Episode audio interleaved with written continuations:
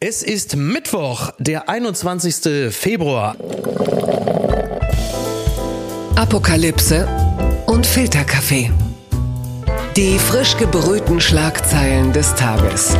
Mit Mickey Beisenherz.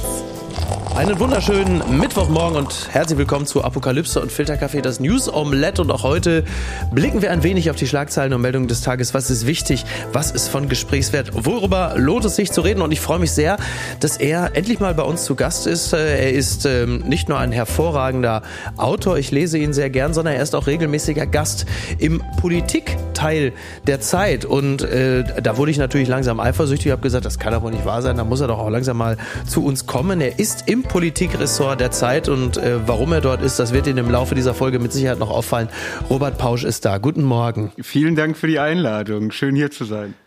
Ja, ich freue mich auch sehr. Wir hatten ja schon kurzzeitig äh, Kontakt und haben schon festgestellt, dass wir beide äh, sehr begeistert waren über das, über das Foto von Steffen Baumgart, der ja nun Trainer des Hamburger Sportvereins ist und als solcher auch vorgestellt worden ist. Und äh, meistens gibt es dann ein Präsentationsfoto. In diesem Falle war es dann der Sportvorstand des HSV. Die standen dann links und rechts neben Steffen Baumgart, er in der Mitte. Und wie stellte sich dieses Foto für dich dar, Robert? Ja, das, also erstmal herzlichen Glückwunsch zu der Verpflichtung. Ähm, ich glaube, das ist für den HSV nicht so schlecht. Es sah mhm. aus wie ein Knastfoto, ne? Seit 20 Jahren ja. Gefangener von Klaus Michael Kühne oder sowas, wobei er ja erst heute im Amt ja. ist. Ja, ja, es, es war, genau, es war so ein bisschen irgendwie, äh, äh sie haben ihn. Genau. ein bisschen, ja, sie, haben ja, ihn, sie haben ihn. Beziehungsweise, ja, sie haben ihn, beziehungsweise kurze Zeit vorher war ja noch die Meldung, Andi Breme ist tot und dann dieses Foto, man dachte, hatte, steht das in irgendwie in einem Zusammenhang. Jetzt kommt also, alles zusammen. Jetzt kommt wirklich alles zusammen, deswegen äh, ähm, leiten wir gleich über. Das hat mich traurig gemacht. Eine Meldung, die jetzt natürlich in dem Sinne nicht mehr ganz frisch ist, weil das, glaube ich, äh, im Laufe des gestrigen Tages jeder mitbekommen hat. Nichtsdestotrotz äh, zitiere ich nochmal den Kölner Stadtanzeiger. Andi Brehme ist tot, Trauer um Fußballlegende. Andi Brehme ist im Alter von 63 Jahren gestorben. Mit seinem Siegtor in Rom brachte er 1990 Deutschland den dritten WM-Titel. Das ist jetzt natürlich ähm, insofern nicht ganz uninteressant, als äh, ich Jahrgang 77 bin, du aber Jahrgang 1991. Insofern äh, ist es äh, unweigerlich für uns beide unterschiedlich emotional, nehme ich an. Deswegen frage ich zunächst einmal dich, äh, was bedeutet die Person Andi Brehme eigentlich für jemanden wie dich? Ich habe heute in so einem Nachruf ein äh, Zitat gelesen, was ich schön fand, und zwar als er gefragt wurde nach dem WM-Sieg 1990, was er jetzt machen will hat er gesagt, mhm. ich fahre nach Hamburg und gehe mit meinen Freunden zum Griechen in der Osterstraße. Und das ist Ach, natürlich toll. so ein Fußballromantiker-Zitat. Und für mich als Fan von Hertha BSC gab es jetzt nun nicht so viele fußballromantische Momente in den letzten Jahren. Ja. Insofern habe ich mich da total drüber gefreut. Äh, vielleicht wird es jetzt ja bei uns auch wieder so ein bisschen mehr zum Griechen gehen und einfach eine gute Zeit haben. ja, da hat ja Kai Bernstein, euer ja leider äh, vor kurzem sehr, sehr früh und überraschend verstorbene Präsident, äh, ja tatsächlich auch ein bisschen den den Grund gelegt, Absolut. dass das auch bei, bei Hertha möglicherweise bald wieder viel mehr passieren kann. Also so ähm, der, der erdige, der traditionsliebende Fußball. Äh, das ist schon so. Ähm, was Andi, was Andi Bremer angeht, äh, er kommt ja aus Hamburg-Barmbek. Er hat ja seine Fußballsozialisation in Hamburg gehabt. War natürlich auch ein, ein sehr bodenständiger Fußballer. Es äh, sind äh, Zitate von ihm äh, ewig im Umlauf, wie zum Beispiel, hast du Scheiße am Fuß, hast hast Scheiße am Fuß. Oder auch die Brasilianer sind ja auch alle technisch äh, serviert. Also äh, ganz großartig. Er selber ist natürlich äh, in diesem ewigen Limbus gefangen. Äh, für ihn war im Grunde genommen äh, nach 1990 immer die 85. Minute in Rom. Das ist so ein bisschen wie Boris Becker natürlich auch immer der 17-jährige Leimener sein wird. Und ähm, Helmut Rahn, der äh, WM-Held von 1954, ähm, war auch in einer Zeitschleife gefangen und ein ein bisschen war das auch das Schicksal von Andy Brehme, äh, dem es nicht gelang, wie anderen Weltmeistern von 1990, zum Beispiel Lothar Matthäus, den man durchaus als positives Beispiel heranziehen kann, ähm, ein Leben nach der Fußballprofikarriere zu führen, ähm, von dem man sagen kann, dass es vollumfänglich gelungen ist. Lothar Matthäus als Positivbeispiel ist eine gewagte These, würde ich sagen, aber, ja, aber wir kaufen ja. sie mal, ne? Ja, ja, wir kaufen, doch, also würde ich, würde ich schon sagen, ähm, diese etwas unheilvollen Boulevard-Fernsehjahre, die hat er ja hinter sich gelassen und ist jetzt anerkannter Experte bei Sky. Und wenn er nicht gerade Reklame für Pfando macht oder andere Produkte, dann ist es schon, äh, dann hat er schon die Kurve gekriegt. Andi Breme, ähm, klar, also was soll man sagen, absolute Legende. Mir fällt bei dieser Gelegenheit ein, Fidi Oetker, hier regelmäßiger Gast, erzählte vor kurzem sogar, dass er mal in ein Flugzeug eingestiegen ist. Er nahm Platz in den ersten ein, zwei, drei Reihen und setzte sich neben Andi Breme und stellte dann fest, oh Gott, das ist der Weltmeister von 1990, Andi Breme und tat natürlich das, was man niemals tun sollte. Er sprach ihn an und sagte, Mensch, Andi Breme und war so richtig starstruck und sagte, toll, Andi Breme, Mensch, 1990 Weltmeister. Das war ja ein Ding. Wie war das nochmal gleich mit dem Elfmeter in der 85. Minute? Und fragte ihn danach, sagen Sie mal, Herr Breme, wie häufig werden Sie eigentlich darauf angesprochen? Und Andi Breme starrte so ein bisschen ins Leere und sagte einfach nur, jeden verdammten Tag. Die Schlagzeile des Tages. Bundestag. Abgeordneten droht künftig für Bestechung höhere Strafe. Das berichtet die Zeit. Deine Zeit. Die Ampel will Korruption im Bundestag künftig breiter definieren und härter bestrafen.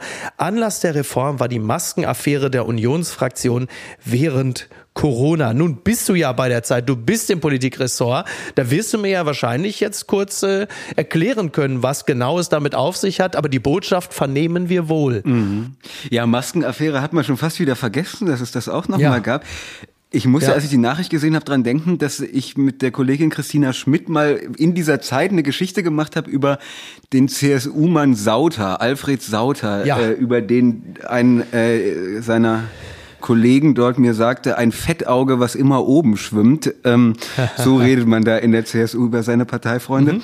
Und ähm, der hatte ein ganz interessantes Geschäftsmodell, war ein sehr mächtiger Mann in der CSU, ja. enger Vertrauter von Seehofer, von Stoiber, von Söder, konnte damit allen ganz gut und war Rechtsanwalt nebenbei im Landtag und sagt immer, Landtag ist mein Nebenjob. Ich bin eigentlich Rechtsanwalt und wir hatten damals äh, Briefe von ihm unter anderem, die uns zugespielt wurden, wo er quasi um ein Mandat geworben hat. Der hat riesen Immobiliendeals in München abgewickelt und explizit damit geworben, dass er gesagt hat, ich stelle euch Kontakte auf die höchsten politischen Ebenen her, auch zu Horst Seehofer. Das ist alles mein Portfolio als Anwalt. Ah ja. Und das soll jetzt in diesem Gesetz nicht mehr so einfach möglich sein, dass man einfach seine mhm. Kontakte sich versilbern lässt, während man noch im Landtag oder im Bundestag sitzt. Und das ist, glaube ich, nach allem, was ich über Herrn Sauter damals erfahren habe, eine ganz sinnvolle Geschichte, weil das, glaube ich, sollte man so nicht machen. Das würde ich auch sagen. In der Tat. Also Sauter war ja einer, die dann auch wirklich schon während der Corona-Zeit heftigst darüber gestolpert sind. Genauso wie Andrea Tandler, die ja wiederum auch ihrerseits, äh, war sie sogar in der CSU oder war sie CSU, nur die Tochter ja. eines, sie war sogar in der ja. CSU und sie wurde ja jetzt äh, wegen Steuerbetruges äh, auch verurteilt. Mir ist in diesem Zusammenhang nochmal äh, gerade dieses Karnevalsvideo im Kopf, äh, was bei Instagram kursierte von jemandem, der Jens Spahn unfassbar ähnlich sieht und der dann in der U-Bahn einfach abgefilmt wurde zur Karnevalszeit, wahrscheinlich in Köln und hatte einen Koffer er hat auch einen Anzug und einen Koffer und auf dem Koffer steht dann einfach Maskendeals und dann hingen auch so Masken raus. Und der Typ sieht halt wirklich aus wie Jens Spahn und merkt dann auch so, dass einer ihn so filmt für Instagram, dreht sich zu ihm und lacht sich tot und prostet ihm dann mit so einer Pulle äh, Tegernseher zu. Also wirklich ein, ein tolles Bild. Ich äh, sage das jetzt nicht, um Jens Spahn noch irgendwie zusätzlich was an Zeug zu flicken. Mir fällt es nur ein, weil wir reden ja hier über die sogenannte Maskenaffäre und die Maskendeals. Ich will ja jetzt gar keine juristisch verwertbare Connection herstellen. Aber es ist natürlich generell eine gute Maßnahme, um in dieser Zeit ein bisschen Vertrauen der Bürgerinnen und Bürger zurückzugewinnen, dass der Bundestag sich da auch ein bisschen äh, selber imprägniert gegen Korruption. Position. Das ist ja erstmal grundsätzlich sehr, sehr gut. Absolut. Und dieses Geschäftsmodell im Nebenberuf Mandatsträger, das ist alles gibt's immer mal wieder und es ist einfach nicht gut für den Ruf der Politik insgesamt, würde ich sagen. Das ist richtig. Kurze letzte Frage. Ähm, kursieren bereits äh, die ersten Listen bei, bei Twitter und bei Threads, äh, wer da alles gegengestimmt hat? ich ich habe noch nichts. Ich glaube, es ist auch noch nicht in der Abstimmung, aber wir schauen mal. Ich meine, ich will ihm nicht zu nahe treten, aber Wolfgang Kubicki könnte auch so ein Kandidat sein, der vielleicht das ein oder andere Problemchen damit hat. Bitte empören Sie sich jetzt. Familie reagiert rechtzeitig. Haus von SPD-Lokalpolitiker angezündet. Das berichtet NTV. Der SPD-Lokalpolitiker Michael Müller aus dem thüringischen Waltersheim engagiert sich im Ort gegen Rechtsextremismus. In der Nacht stecken Unbekannte sein Haus in Brand. Eine Gastfamilie mit Baby entgeht nur knapp der Katastrophe. Ja, diese Meldung ist natürlich schon äh, einige Stunden alt, aber ich wollte es doch noch mal kurz mit dir besprochen haben. Das ist schon ein bemerkenswerter Vorgang im negativsten aller Sinne und knüpft ein bisschen das an, was wir natürlich zuletzt beispielsweise in Biberach mit den Grünen erlebt haben, ähm, setzt dem Ganzen aber jetzt natürlich nochmal die düstere Krone auf, denn äh, der betroffene SPD-Mann, der hat sich sehr, sehr stark dort vor Ort gegen Rechtsextremismus eingesetzt. Und das, was jetzt da äh, geschehen ist, das erinnert natürlich an die, an die dunkelsten Kapitel ähm, deutscher Politik, irgendwo zwischen Hoyerswerda und Walter Lübcke. Und ähm, ist äh, inwieweit ein, ein, ein Signum dieser Zeit, Robert? Ja, es ist äh, echt, echt schrecklich, finde ich. Ich habe äh, Heute hatten wir ein Interview, Kollege Christian Part hat das geführt mit ihm, wo er ihn gefragt hat, und werden Sie sich jetzt weiter gegen Rechtsextremismus ähm, engagieren? Und er sagt, naja, ich hatte schon vorher ein schlechtes Gefühl, eigentlich meinen Namen mhm. da so öffentlich preiszugeben. Und jetzt werde ich es wahrscheinlich nicht mehr machen. Und das ist natürlich ein, ein Wahnsinn, ja. äh, finde ich. Und ich habe letzte Woche vor, ne, schon vor ein paar Wochen habe ich äh, mit mit einer höherrangigen Person aus der deutschen Politik gesprochen, die über genau diese aufgeheizte Stimmung und so weiter, die ich immer als mhm. sehr resistent gegen so Hass und irgendwie Sachen, die da so passieren, das was man so mitkriegt als Politiker erlebt habe. Und die sagte zu mir, es ist eigentlich nur die Frage der Zeit, ihrem Gefühl nach, bis der erste politische Mord in Deutschland passiert. Und das fand ich echt eine krasse Aussage. Mhm. Ich habe da echt lang drüber nachgedacht, dass ich dachte, okay, Leute, die ich eigentlich nicht als irgendwie panisch oder hysterisch oder irgendwie mhm. besonders besonders auf der Zinne wegen sowas wahrnehme, dass sie sowas so nebenbei sagen, ist irgendwie echt bedrohlich, finde ich. Total. Also äh, ist ja faktisch insofern auch nicht ganz richtig, als wir mit Walter Lübcke diese Situation ja bereits ja. hinter uns haben. Aber genau das, was du sagst, wenn die Dinge sich so weiterentwickeln, wird es dabei wohl nicht geblieben sein, weil wir natürlich generell merken, dass äh, der Sound sich verschärft, das Aggressionslevel immer heftiger wird. Ähm, ich weiß nicht, ob man das Internet immer als exemplarisch für den analogen Teil der Gesellschaft sehen kann, aber da sieht man es natürlich auch ganz deutlich. Also da tobt ja gefühlt der Bürgerkrieg schon seit seit Monaten, wenn nicht äh, seit Jahren. Und was wir erleben bei diesen ähm, quantitativ und qualitativ durchaus beeindruckenden Demos gegen Rechtsextremismus in den Großstädten. Da haben wir ja nun nicht völlig zu Unrecht gesagt, das ist alles gut und schön. Aber das in der Peripherie durchzuziehen, ist natürlich mhm. ungleich ähm, äh, kostenreicher. Und das sehen wir natürlich in solchen Situationen halt eben auch. Aber wie lässt sich das lösen? Ja, ja, ja. Das ist, finde ich, auch eine, eine wahnsinnig schwierige Frage. Der, der äh der Herr Müller, der dessen Haus dort gebrannt hat, ist in mhm. dem Interview auch extrem ratlos, wie es sich lösen lässt. Ich wüsste jetzt auch keine Strategie, keine drei Punkte, was man dagegen tun sollte, aber klar ist, dass solche Dinge extrem hart bekämpft werden müssen. Also wenn es nun darum geht, dass Leib und Leben in Gefahr sind von Leuten, die eben kein BKA permanent um sich herum haben, wie Top-Politiker, ja. sondern die einfach sich irgendwo in Waltershausen in Thüringen gegen rechts engagieren, deren Haus dann brennt. Ähm, also da, da glaube ich, äh, ist jetzt die Polizei in erster Linie gefragt. Blattgold. Waffenhilfe für die Ukraine, die doppelte Strack-Zimmermann. So berichtet es der Spiegel, weil die Ampelkoalition in einem Antrag die Lieferung von Taurus-Marschflugkörpern nicht explizit erwähnt, will FDP-Verteidigungspolitikerin Strack-Zimmermann nun zusätzlich das deutlichere Unionspapier unterstützen. Was ist da los? Als Mitte Januar die Union im Bundestag einen Antrag für die Lieferung von Taurus-Marschflugkörpern vorlegte, wurde das Papier von den Abgeordneten der Ampelkoalition abgelehnt. Unter ihnen Marie-Agnes Strack-Zimmermann vor Vorsitzende des Verteidigungsausschusses. Äh, jetzt äh, sieht das völlig anders aus. Jetzt äh, stimmt sie im Grunde genommen allen zu, wo in irgendeiner Art und Weise Waffen für die Ukraine ähm, gefordert werden. Aber das besonders deutlich beim Antrag der Union. Und da hat sie gesagt, ja, ich persönlich werde daher diese Woche auch für den Antrag der Unionsfraktion zur Zeitenwende im Plenum stimmen, der die explizite Forderung des Taurus beinhaltet und appelliere weiter an jeden Einzelnen, sich für die Lieferung von Taurus einzusetzen. Jetzt die Frage, ist das entweder besonders gut für Zelensky oder B, besonders schlecht für Olaf Scholz, was da passiert? Ich würde sagen, es ist besonders schlecht für Marie-Agnes Strack-Zimmermann, was sie da macht, ehrlich gesagt, weil mhm. also in diesem Ampelantrag steht ja wortwörtlich drin, es geht um weitreichende Waffensysteme, die ja es möglich machen, hinter den Linien der Russen zu operieren und quasi im Hinterland mhm. zuzuschlagen. So, so ja. ähnlich ist die Formulierung, im rückwärtigen Bereich, mhm. glaube ich. Das meint natürlich Taurus. Nur Taurus kann das. Aber wenn man sich derart auf Symbolpolitik verlegt hat, wie Marie-Agnes Strack-Zimmermann auf der Münchner Sicherheitskonferenz mhm. mit so T-Shirts mit dem Taurus-Stier da drauf ähm, posiert, dann kommt man natürlich aus der Nummer nicht mehr raus und muss dann so einen Move machen zu sagen, ähm, äh, ich stimme dem Unionsantrag zu, aber auch dem Ampelantrag, obwohl das damit gemeint ist, aber da steht es explizit drin und das ist mir so wichtig. Und jetzt mache ich noch den Punkt bei der Bildzeitung. Ich finde das wirklich also ein absolut ein absolut albernes Verhalten.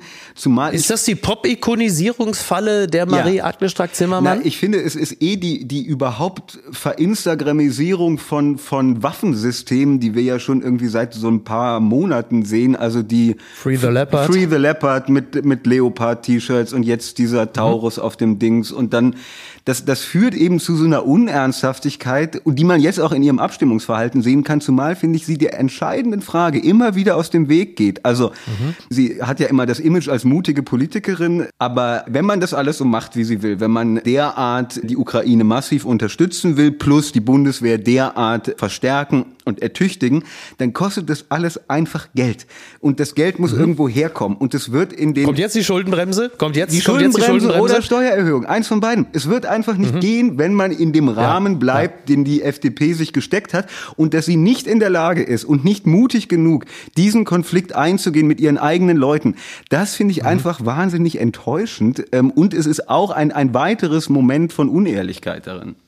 Ja, zumal ja, wenn ich mich nicht völlig irre, dann wird ja, ich glaube ab 2028 oder früher schon, äh, der, die Verteidigung uns ungefähr über 50 Milliarden pro Jahr kosten. Und dann mhm. ist natürlich die Frage, wo soll die Kohle dann herkommen? Und spätestens dann braucht es ja höchstwahrscheinlich entweder ein neues Sondervermögen, Absolut. sprich Schulden, oder, oder halt eben entsprechende Steuererhöhungen. Also die aktuelle Koalition zerlegt sich über 17 Milliarden jährlich. Ja, ja. So.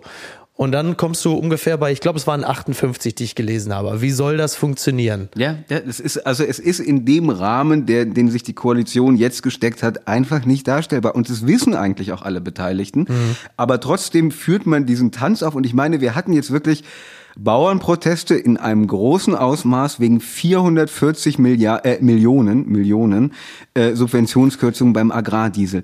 Ich wünsche ja. viel Spaß, wenn man jetzt dieses alles, was man jetzt dazu Tja. haben will, aus dem Kernhaushalt finanzieren will, so wie es ja auch der Kanzler sagt. Es ist einfach Unsinn. Es mhm. ist Unsinn und man bräuchte gerade jetzt eine ernsthafte Debatte darüber. Die Zeiten sind heikel und man sollte mit diesen Spielchen aufhören, finde ich. Ja, ja, ja, das stimmt. Ähm, nur ist natürlich gerade für die FDP in der jetzigen Lage, sie liegen jetzt, glaube ich, mal wieder ein bisschen höher als 3,5 Prozent, aber trotzdem in dieser Situation zu sagen, Leute, ähm, es ist uns ernst mit äh, der Bewaffnung der Ukraine, Deswegen muss die Schuldenbremse fallen oder reformiert werden, denn das wäre ja in der Tat die logische Folge. Oder halt neue Schulden machen, es offen aussprechen oder Steuererhöhung.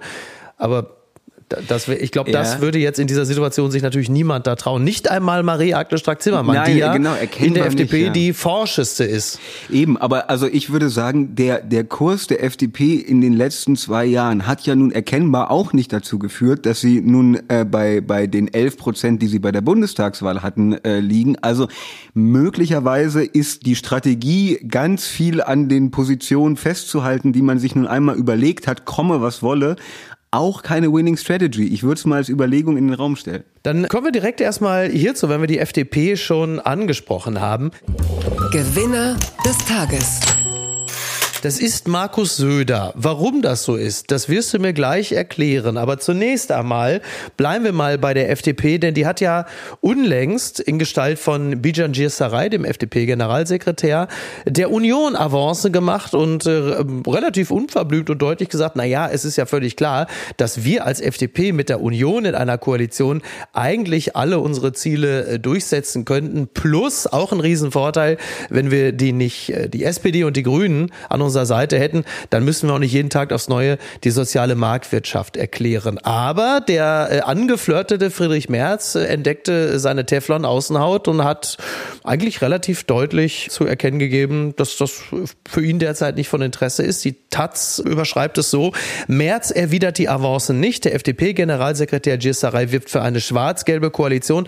Doch der CDU-Chef reagiert kühl auf die Schmeicheleien aus der FDP.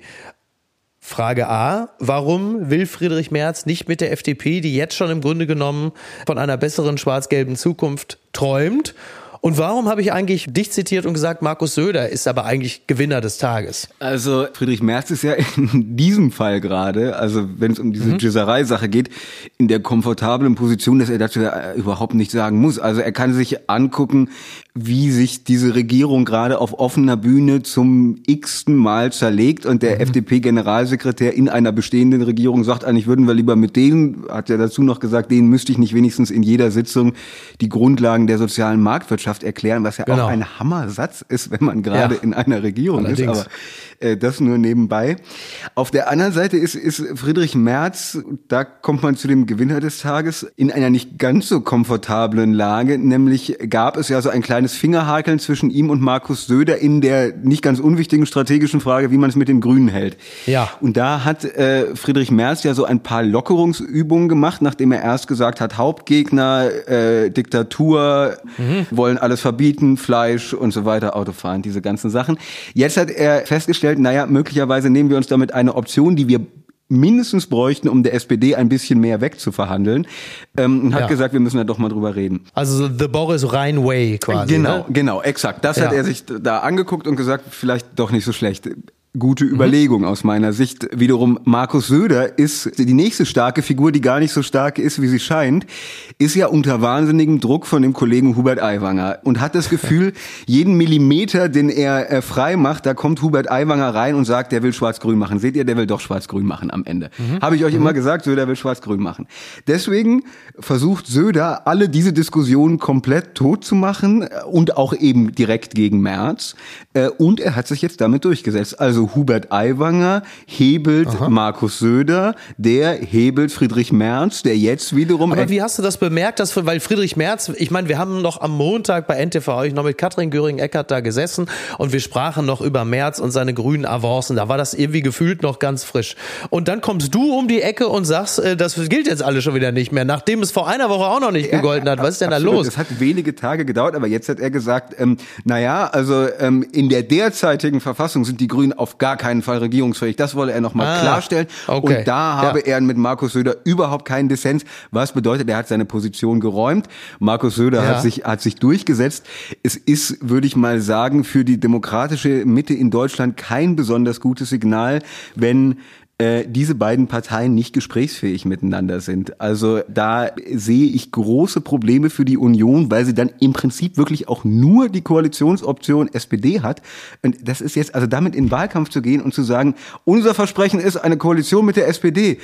Also ich, ich sehe es irgendwie ja, nicht. Ja, wobei er natürlich da ein gewisses kleines Sternchen setzt, also nicht das Gender-Sternchen, er ist Friedrich Merz, um Gottes Willen, sondern er, er sagt in der derzeitigen ja. Verfassung, das ist ja so in gewisser Hinsicht eigentlich ein wenig auch das Sentiment vieler Wählerinnen und Wähler, die sagen, ja, grün grundsätzlich gern, aber natürlich nicht so ambitioniert. Ja, genau. Das ist es doch ja, eigentlich. Ja, ja, also genau. Das ist ein bisschen die Hintertür, dass er nicht völlig ähm, geschlagen vom Platz gehen muss, sondern eben in der derzeitigen Verfassung, was die dann immer sagen ja. in solchen Situationen, wenn sie erkennen, dass sie die Diskussion, die interne Auseinandersetzung mit Söder verloren haben. In dem Fall März. Ähm, also und und äh, da, da stimmt natürlich, was du sagst. Viele Leute hätten das Gefühl, äh, also Grüne Prinzip prinzipiell ja, aber, aber sie sollen eigentlich keine grüne Politik machen. Also ja, genau, sie sollen eben aufhören mit diesen ganzen Sachen, die sie eigentlich vorhaben, sondern nur so ein bisschen mhm. für Look und Feel oder sowas zuständig ja, sein. Ja. Naja, die Grünen haben ja, also die haben natürlich generell, das haben wir äh, häufig zitiert und das ist ja auch wahr, die Ampel hat ja durchaus auch schon einiges umgesetzt. Was sie allerdings auch umgesetzt haben, speziell die Grünen und was sie nun wirklich so nicht schaffen wollten, war, dass sie die Wärmewende auf eine ganz andere Art und Weise geschafft haben, denn im letzten Jahr sind, ich glaube, 70 Prozent aller neuen Heizungen äh, wurden aus fossiler Energie ähm, geschaffen. Das kann ich wirklich aus erster Hand bestätigen, denn mein äh, Bruder ist Heizung und Sanitärmeister und der hat gesagt, die Leute hatten sich damals alle schon sehr stark für Wärmepumpen interessiert. Als Habeck um die Ecke kam und natürlich auch Clara Geiwitz, die wollen wir nicht vergessen, mit dem Gebäudeenergiegesetz, da haben die Leute panisch umgeschwenkt auf Öl- und Gasheizung und haben wie blöde angefangen, die Dinger zu kaufen und zu bestellen. Und das ist jetzt, ähm, also es ist auch eine Art Lenkungswirkung, aber das Ding ist halt wirklich wie so ein, wie so ein fehlgeleiteter Taurus im eigenen Arsch eingeschlagen. Ja, das hast du sehr schön gesagt. Es ist, äh, kann ich eigentlich nichts hinzufügen. Es ist ein krasses Desaster. Also es, es tut mir ja wirklich ja. auch leid, ja. Ich finde es ja gut, weil mir, also unser äh, Producer Tobi Baukage, ja, liebe Grüße an dieser Stelle. Nach jeder zweiten Folge muss ich mich immer hier als Habeck-Hasser schmähen lassen, was nun überhaupt nicht der Fall ist. Sogar genau das Gegenteil ist der Fall. Ich mag den Mann, ich finde ihn ja gut, aber das ist natürlich genau das, was passiert, wenn so etwas nicht äh, vernünftig ausgestaltet ist. Ja, absolut. Es wird ihn sehr, sehr, sehr, sehr, sehr lange anhängen, äh, tut es ja immer noch.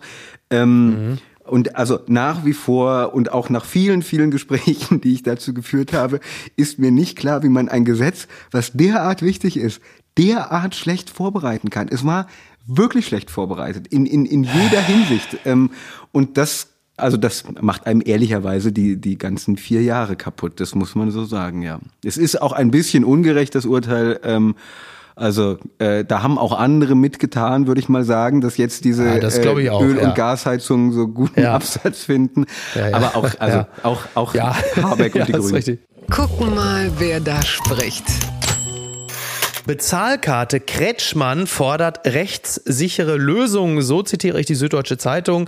In der Debatte um die Einführung einer Bezahlkarte für Asylbewerber hat Baden-Württembergs Ministerpräsident Winfried Kretschmann auf eine rechtssichere Einführung gedrängt. Ich bin da klar aufgestellt. Die muss, Entschuldigung, die muss rechtssicher sein, sagte der Grünen-Politiker am Dienstag nach einer auswärtigen Sitzung des Kabinetts in Brüssel. Man könne es sich nicht leisten, dass die Karte eingeführt und dann erfolgreich beklagt werde. Dann zeigen wir ja wieder, wieder, dass der Staat in solchen Fragen nicht handlungsfähig ist, sagte er. Ne, das ist ja genau das, wo die Ampel, jetzt kommt eine riesen Überraschung, die Ampel ist sich teilweise nicht einig. Ach ja. So, jetzt ah, ja, hat man ja, diese stimmt, Bezahlkarte, die hat man diese Bezahlkarte, die ist ja jetzt in Hamburg eingeführt und natürlich, schauen Sie, in Bayern kommt die Bezahlkarte, kommt schneller und härter als woanders. Klar, Markus Söder und Kretschmann sagt, ja, top Idee, aber das Ding muss rechtssicher sein, denn momentan ist das Ganze ja noch nicht im Grundgesetz, ich glaube im Asylbewerberleistungsgesetz verankert hat. Da ähm, ist es, glaube ich, dass Asylsuchende außerhalb von Einrichtungen in erster Linie mit Geldleistungen bedacht werden und die Bezahlkarte ist ja genau das Gegenteil davon. Und das sollte man eigentlich im Grundgesetz verankern. Ich hoffe, ich zitiere es einigermaßen richtig. Und da sagt die SPD und die FDP, jawohl, das müssen wir machen. Und die Grünen verschleppen das Ganze. Das ist, soweit ich weiß, der Stand der Dinge. So ist der Stand der Dinge, ja. Äh, drei, drei kleine Punkte dazu. Also diese Strategie der Grünen ist wahnsinnig dumm, das im Bundestag zu blockieren. Immer wenn die Grünen sowas machen, wird es, also es wird nicht funktionieren. Immer fliegen sie. In Migrationsfragen geschieht das ja häufiger, weil es oft diskriminierende Politik ist. So sagt man und so ist es in gewisser Hinsicht ja auch. In gewisser Hinsicht, aber ich würde sagen, gemessen an dem, was die Ampel sonst so macht, ist diese Bezahlkarte relativ überschaubar von ihrer Wirkung. Ja. Dass die Grünen sich ja. jetzt ausgerechnet diesen Punkt raussuchen. Wenn die Bundestagsfraktion sich zu solchen Sachen entscheidet, ist es selten klug. Ähm, die mhm. grüne Bundestagsfraktion. Ja. Andererseits ähm, muss man aber auch sagen, die Grünen und das geht in der ganzen Debatte, finde ich, völlig unter, tragen eine Migrationspolitik mit, die härter, brutaler und restriktiver ist als alles, was Horst Seehofer jemals gemacht hat. Und permanent ja. wird so getan, als seien die Grünen da irgendwelche Refugees Welcome Leute, die, die, die äh, an den Bahnhöfen, wo längst keiner mehr ankommt, stehen. Na, die ähm, Basis ist ja auch noch mitunter so drauf. Ne? Die konnte man am Parteitag sowieso. sehen, absolut. Ja. Ähm, ja. Aber, aber äh, in der Substanz tragen sie diese ganze Politik ähm, mit ja, ja, und klar. trotzdem gibt es diesen öffentlichen Eindruck. Dritter Punkt, mhm. ich finde diese Diskussion um die Bezahlkarte auch so ein bisschen irre, weil die eben so wahnsinnig ideologisch überhöht wird, als sei das jetzt nun die Silver Bullet, der mit der man das genau, der, der Game, Game Changer. Changer. Genau. Ja. Und das ist sie natürlich auch nicht. Ähm, und und mhm. wenn man jetzt wie nochmal der Kreuzfahrtstratege Wolfgang Kubicki nun glaubt, das zur Koalitionsfrage wieder erklären zu müssen und zu sagen, wenn wir das nicht durchkriegen, mhm. dann scheitert diese Regierung. Auch da würde ich sagen, Liebe Leute, wir sind noch ein relativ stabiles Land ähm, mit einer funktionierenden Demokratie. Setzt die nicht leichtfertig aufs Spiel wegen so einem Scheiß. Mhm. Ja, ja, total. Ähm, ist es nicht auch so, also äh, verkauft wird uns ja die Bezahlkarte als entscheidender Gamechanger gegen die Pull-Faktoren. Als würde man sich nicht irgendwo in Syrien oder sonst wo auf den Weg machen, weil sie gehört haben, pass mal auf, äh, da irgendwo in Rottweiler am Inn, äh, da gibt's jetzt nur noch die Bezahlkarte. Ist natürlich Quatsch. So, es gibt Leute, die sagen, ja, das ist eine von vielen Maßnahmen.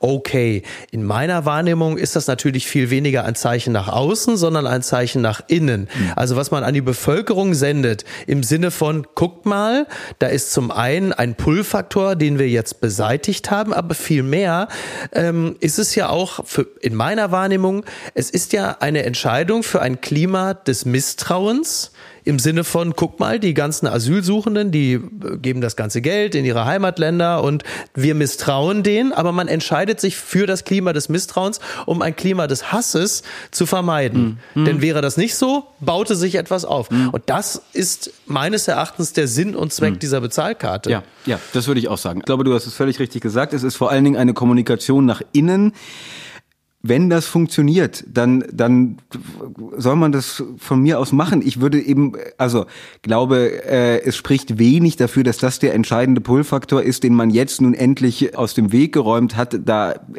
alles, was ich an Aussagen mhm. von Wissenschaftlern kenne, die sagen, also liebe Leute, so einfach funktioniert Migration nicht. Ähm, wenn man damit irgendwas befrieden kann, ja, also Herrgott, mhm. dann dann ist es so. Also ähm, aber also die die die Überhöhung, die Aufladung dieses Themas, ich finde das absolut rätselhaft und ähm, und auch ein Zeichen von einer etwas irgendwie aus dem Ruder gelaufenen politischen Diskussion. Also Überhöhung und aus dem Ruder gelaufen ist eine perfekte Überleitung.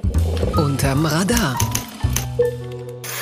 Strafanzeige gegen ZDF-Clown. Okay, ich merke, Michael Hahnfeld von der FAZ hat diesen Artikel ideologisch schon mal ein bisschen eingefärbt. Jan Böhmermann will, Zitat, Nazis kollen. Jan Böhmermann ist wieder einmal in seinem Element der humorfreien Provokation ohne Rücksicht auf Verluste, damit seine Blase vor Freude bebt und die von ihm angegriffenen aus der Haut fahren. In diesem Fall ist es die FPÖ in Österreich, derer der Moderator des ZDF-Magazins Royal sich annahm. Zur Verabschiedung sagte er fröhlich und liebe Dreisat-ZuschauerInnen, bitte nicht vergessen, nicht immer die Nazi-Keule rausholen, sondern vielleicht einfach ein paar Nazis keulen.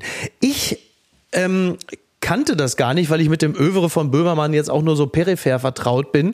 Aber ich nahm es äh, über ähm, Julian Reichels äh, intellektuelle Boxbude äh, Nios wahr. Denn da schrie, also äh, Reichel brüllt ja eigentlich immer da rein und Nios ist ja auch ein sehr lautes Organ im Sinne von gezielter Aufruf zur Tötung von Böhmermann und da will der ZDF, der öffentlich-rechtliche Vertreter will jetzt hier äh, tausendfach Menschen umbringen. Also ein Aufruf zu Hass und Gewalt. Ich dachte, was ist denn jetzt los? Los? Und da habe ich mir diesen Clip angeguckt und dann habe ich diesen Satz mit dem, ja, vielleicht mal ein paar Nazis keulen und ich habe da ein bisschen mit den Schultern gezuckt und dachte, ja, mein Gott, also ich habe so als ein wenig figurativ wahrgenommen, weil wer kennt denn jetzt schon Leute, die so wie mit SS-Uniform durch die Gegend laufen oder Springerstiefel besser. Also es ist ja so, ich habe es ideologisch verstanden, wie alles bei Böhmermann natürlich auch ideologisch aufgeladen ist. Aber als ich dann schrieb, äh, Leute, also mal, so, wer regt sich denn darüber auf? Wer fühlt sich denn bei diesem Satz angesprochen? Den Springerstiefel muss man sich schon anziehen wollen. Da war aber was los. ich so, habe gesehen, du wirklich, hast, hast also einen Vortrag irre. bekommen von dem Hausjuristen der AfD, ne? der das nochmal eingeordnet ja? hat. Ach, der ja, ist das der, ach, das ist der Hausjurist der, der, AfD? Potsdamer Konferencier, der, der da mit äh, ein bisschen ach, mitdiskutiert hat. Ja, ja. Ach was, dann habe ich mich mit einem der der Remigrationsexperten da. Äh, ja. Ach, ach, das ist ja schon wieder viel fein, viel eher. Das wusste ich alles gar nicht. Ich, ich habe bei dessen Vortrag schon fast abgeschaltet, als dieses masturbative. Äh, ich habe ja gar keinen Fernseher kam. Da wollte ich eigentlich schon nicht mehr weiterlesen. Ja, also was ich schon bemerkt habe ist, und das ist natürlich auch ein Zeitgeistphänomen. Und in diesem Falle muss wohl Böhmermann sich den Schuh anziehen, denn klar, wenn du im Laufe der Jahre ähm, alles und jeden immer wieder mit dem Begriff Nazi überziehst, dann stellst du fest, zumindest komme ich nicht umhin, das so zu sehen, wenn ich mir diesen Twitter-Feed angucke, dass sich viele Leute mittlerweile mit dem Begriff Nazi identifizieren, weil sie sagen, der hat ja ganz viele CDUler andauernd als Nazis bezeichnet und da sie sich selber der CDU nahe sehen, fühlen sie sich jetzt bei dem Begriff Nazi angesprochen und machen dann den Schluss, naja, der will uns umbringen. Mhm. Finde ich mhm. schon interessant. Ja, ja, also da ist schon ganz schön was verrutscht. Absolut. Also die, genau, die, die die, die Inflation von diesem Nazi-Begriff ist irgendwie auch, also ja. Äh, und, und eben auch genauso wie du sagst, dass sich jetzt da Leute von angesprochen fühlen. Gab es doch neulich auch mal diese Geschichte bei irgendwie Edeka hat doch irgendwas, da wo sich auch Ja, die ja. Kunden angesprochen fühlten, weil sie sich irgendwie Wir wollen hier Nazis- keine Nazis, irgendwie Edeka, wir lieben Lebensmittel, aber Nazis Genau, nicht genau, oder irgendwie genau. sowas. Ne? Ja, ja, ja, Also irgendwas, irgendwas gerät da auch völlig aus dem Ruder, dass ähm, dass das jetzt irgendwie auch im Sinne, im Sinne von so einer Affirmative Action jetzt so eine Selbstbeschreibung Ja. ist, ähm, dass man sagt, nee, das äh, bin ich dann wohl. Ähm, Ja. Also ich glaube, dass man mit diesem Begriff auch einfach irgendwie nichts mehr anfangen kann und überhaupt äh, begriffliche Präzision immer eigentlich ein ganz guter Rat ist, den jetzt Böhmermann auch nicht so super doll beherzigt, würde ich sagen. Das, das würde ich an dieser Stelle, also nachdem ich dieses kleine, nachdem ich meinen dicken C im Grunde genommen in dieses Gewässer gehalten habe, kann ich das wirklich nur bestätigen und ähm, merke, dass das dann auch das Ergebnis dessen ist, dass man mit der, also wenn die Etikettiermaschine Amok läuft über Monate und Jahre hinweg, dass das natürlich das Ergebnis ist, ne? Und dass deshalb auch, ah, und natürlich um Gottes Willen nicht zuvorderst, aber auch deshalb ähm, der Sprung zur AfD für manche ähm, dann gar nicht mehr ein so weiter ist, weil sie sagen, na ja, wenn ich hier irgendwie im, im rechten Teil der CDU mal verortet war und für euch jetzt schon irgendwie der, der Kernfascho bin, dann kann ich auch gleich die AfD wählen. Also das fand ich wirklich interessant, was man da so äh, gesehen hat. Und zwar tausend, zehntausendfach. Ich wirklich denke so, hoi, hoi, hoi, jetzt aber, also ich, ich denke mal, Leute, also. Wobei man sagen muss, dass da? dieses, dass dieses Video, dieses Lied von Böhmermann über die FPÖ, das Ja. wiederum fand ich ganz lustig. Als, als äh, Ja. Freund der österreichischen Politik finde ich immer alles, was über Österreich äh, König, gucke ich Ja. immer gerne. Das ist, wie mal Ja. jemand zu mir sagte, wie Deutschland ohne Filter. Also die Rechten sind Ja, ja. noch rechter, die Linken sind ein bisschen Ja. Mhm. linker, die Korruption ist noch krasser. Also irgendwie finde ich das eigentlich, ich wäre gern Wien-Korrespondent hier an der Stelle mal Ja, platziert. toll, oder? Ja, Wär wirklich super, toll. Ja. Ja, naja, das ist, na, du könntest ja theoretisch, du könntest ja auch zur Welt wechseln, da könntest du im Grunde genommen mit, äh, mit Anna Schneider könntest du tauschen, weil die ist ja aus Wien nach Berlin gekommen, du kannst dann von Berlin nach nach Wien Wien gehen. gehen. Ja, ja, insofern Ja, überlege ich mal. Ja. Das wäre doch mal, das wäre doch mal eine Variante. ja, äh, Österreich spannendes Land. Ich persönlich finde es immer ein bisschen. Also klar, es ist natürlich irgendwie, die haben ja auch so einen gewissen Exotenstatus. Man guckt die sich an wie in so einem Terrarium. Wenn man denkt, was läuft denn da ab? Weil es ist ja so ein bisschen wie Deutschland, nur halt eben ohne die Entnazifizierung. Äh, Das ist schon ein spannendes Feldexperiment. Ich bin nur immer der Ansicht, das Land ist ja eigentlich zu klein, um wirklich als Blaupause für Deutschland zu gelten und andauernd drauf zu gehen. Es ist dann so ein bisschen, das hat so einen leichten, für mich so einen leichten politischen Schwiegertochter gesucht Touch. Man guckt immer drauf und denkt, jetzt guckt er die Irren an, aber so richtig mit Deutschland hat es nur am Rande zu tun. Aber komm, wenn es denn der Wahrheitsfindung dient, dann soll man man's machen. Der Trick der Woche. Das müssen wir natürlich unbedingt noch erwähnt haben. Die Bild meldet Genickbruch oder Geburtenkontrolle. Bürger stimmen ab, ob Tauben in Limburg getötet werden. Die Stadt Limburg hat ein Taubenproblem. Das wollte sie dadurch lösen, dass mehrere hundert Tiere durch einen Genickbruch getötet werden sollten. Nach Protesten von Tierschützern sollen jetzt die Bürger entscheiden, was mit den Tieren passiert. Und das Ganze, also es gibt einen Bürgerentscheid. Äh, Und das soll äh, am Tag der Europa- und der Landratswahl am 9. Juni äh, geschehen. Also über Limburg und das Taubenproblem, da haben wir schon mal äh, berichtet an dieser Stelle. Aber dass das jetzt natürlich in einem Bürgerentscheid mündet, äh, das, ähm, das wusste ich nicht. Also äh, wirst du, wie viele andere, am 9. Juni nach Limburg pilgern, um vielleicht beim großen Kohle bei der Stadtwette.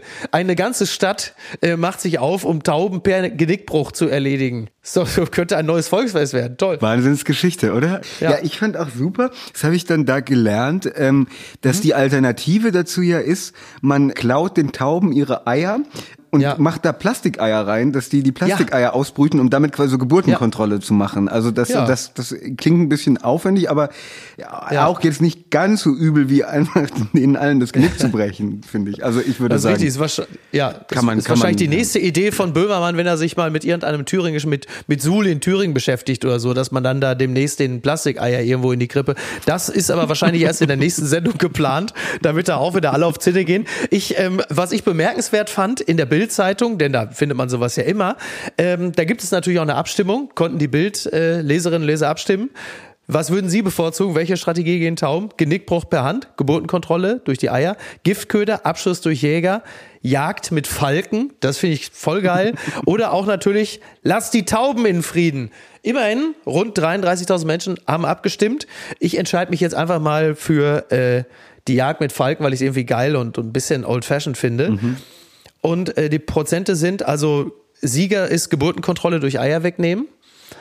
Das Aber immerhin auf Platz zwei schon der Genickbruch per Hand. Also Steven Seagal wird eingeflogen und macht es dann auf die gute alte Aikido-Art.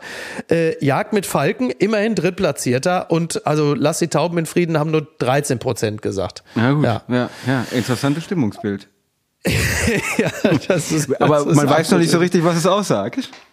Ja, das ist das. Ja, ja, also ich, ich gehe davon aus, dass man sich in Limburg wahrscheinlich dann ähnlich entscheiden wird. Ne? Mm, mm, ja, ja, ja. Ich weiß nicht, ich weiß nicht, was ist eigentlich aus dem ähm, Bischof von Limburg, Thebats van Els geworden? Musste ich auch denken. Ja. ja man, also Limburg kommt nicht so gut weg in den Schlagzeilen, finde ich. Ne? Also erst haben Sie dem damals auch die Eier weggenommen? Was haben Sie mit dem gemacht? Weil der ist ja dann hier durch Plastik. Man weiß es ja nicht. Man sieht ihn halt einfach nicht mehr. Er ist einfach weg. Ne? Gab es da auch diesen Volksentscheid? Wir müssen das mal nachhalten, Robert. Das hilft alles nichts. Ne? Limburg also, bleibt Thema, ja.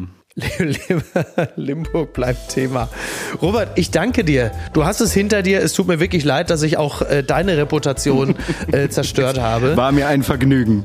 Ist interessant. Seitdem ich äh, aus ähm, Australien zurück bin, habe ich hier andauernd die, ich habe hier die halbe Zeit abgefrühstückt. Letzte Woche äh, war schon Tina Hildebrand da. Diese Woche du. Dann kommt Mariam Lau. Perfekt am Freitag. Also es ist wirklich Top. toll.